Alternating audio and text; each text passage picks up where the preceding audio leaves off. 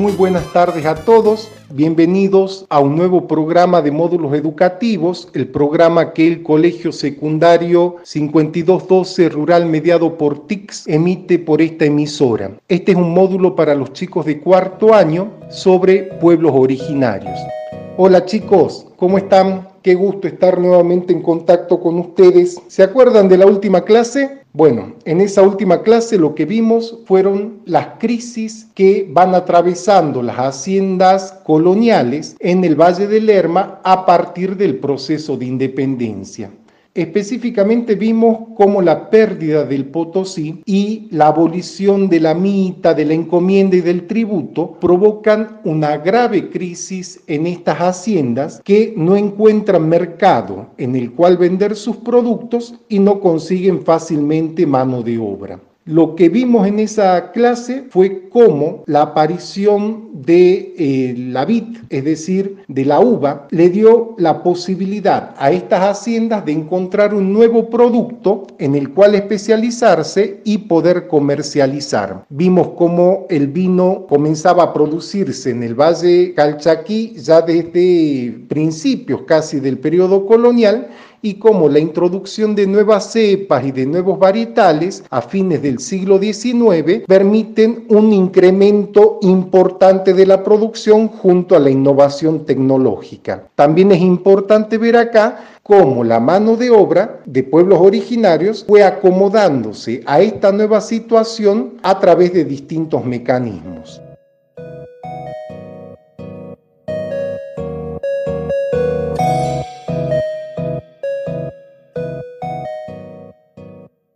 Ahora sí, estamos en condiciones de dar inicio a la clase. Antes de la constitución del Estado-Nación o el Estado uninacional, es decir, constituido por una sola nación, los indígenas eran considerados parte del sistema colonial. Figuraban en los censos, en los registros de bautismo. Sin embargo, después de la independencia dejaron de aparecer en los registros. ¿Qué pasó con los indígenas en esta época? ¿Es correcto que pensemos que dejaron de existir? Creemos que no, pero veamos qué es lo que sucedió para descifrar estos cuestionamientos. Durante el proceso de independencia, los líderes latinoamericanos se aliaron con los indígenas, los negros y los mestizos para llevar adelante las batallas. Sin embargo, lograda la independencia, estos líderes se acercaron más a los intereses de la élite criolla que a la de los pueblos. Esto dio inicio a otro tipo de colonialismo. Ahora el sometimiento era hacia una élite criolla, dominante y nacionalista que quiere transformar el Estado en un Estado moderno y europeo. Con este fin se justificó el ejercicio de la violencia hacia quienes eran considerados como un obstáculo para tal proyecto. ¿Qué queremos decir con esto? Que para la clase dominante y sus objetivos, el pueblo indígena, quienes habían sido sus aliados de guerra en la independencia, ahora se convierten en un obstáculo para sostener el modelo de Estado que intentan instaurar. Uno de los dispositivos más efectivos de lo que se valió este nuevo poder fue la educación formal. Sí, la escuela.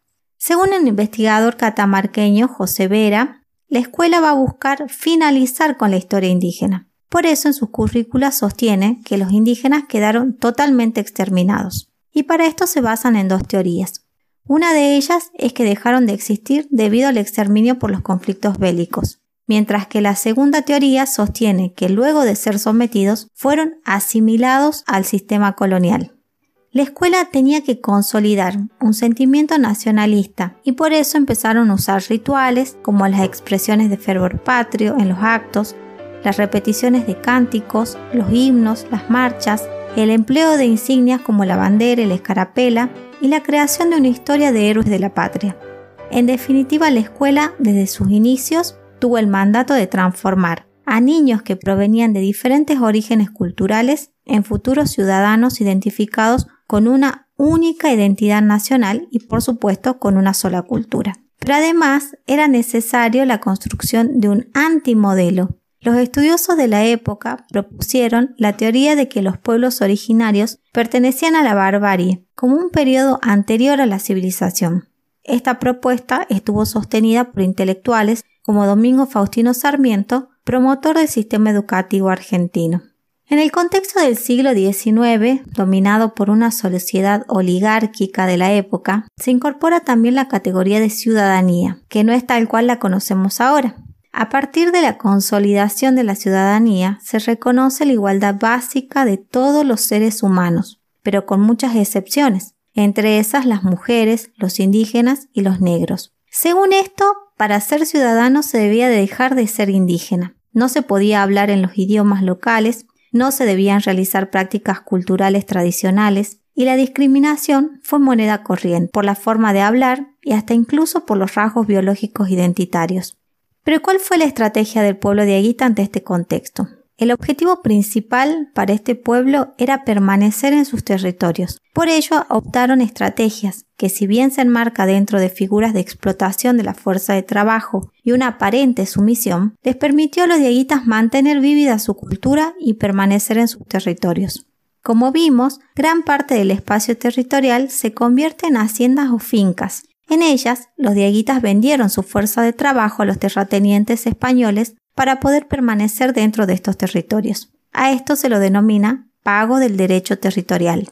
Esto permitió que este pueblo siga manteniendo sus vínculos territoriales y la posesión legítima de la tierra. Uno de estos pagos fue el pastaje. Se entregaban cabezas de ganado como porcentaje y como pago de los espacios de pastoreo, o se entregaba la mitad de la producción a los terratenientes. Esto se conoce como mediería. Otra forma de pago por el territorio fue la obligación. Esto lo realizaban los niños, quienes eran trasladados a otros lugares a realizar trabajos en los ingenios azucareros o en el tabaco, y esto se tomaba como retribución para que sus familias puedan permanecer dentro de las estancias. Otra forma de pago es el arrendatario. Se trata de alquileres de espacios territoriales para poder cultivar las tierras.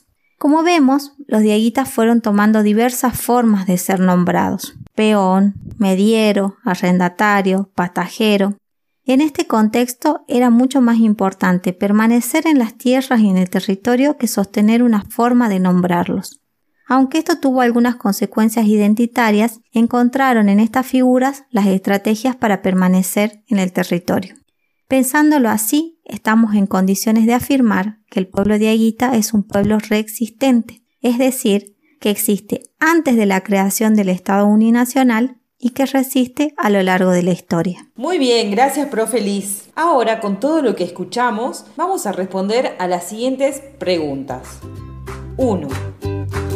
¿A qué nos referimos cuando decimos que el Estado argentino heredó un modelo de Estado moderno europeo? 2. ¿Cuáles son las dos teorías en las que se basa la escuela formal para sostener que no existen los indígenas? ¿Por qué la escuela sostuvo estas teorías? 3. ¿Cuál era el principal objetivo, según el investigador catamarqueño José Vera, de la educación formal? 4. En el contexto de la época, es decir, en el siglo XIX, ¿quiénes podían ser ciudadanos y quiénes quedaban excluidos? Por último, Nombra las estrategias que utilizó el pueblo de Aguita para permanecer en sus territorios. Elijan una de estas estrategias y explíquenlas. Bueno chicos, hasta aquí llegamos con la clase de hoy. Esperamos que les haya gustado. Nos encontramos la próxima clase en el proyecto de pueblos originarios para cuarto año. Seguimos con el próximo bloque. Chau, chau. Te mando un dame un clic, somos del TIC 5212.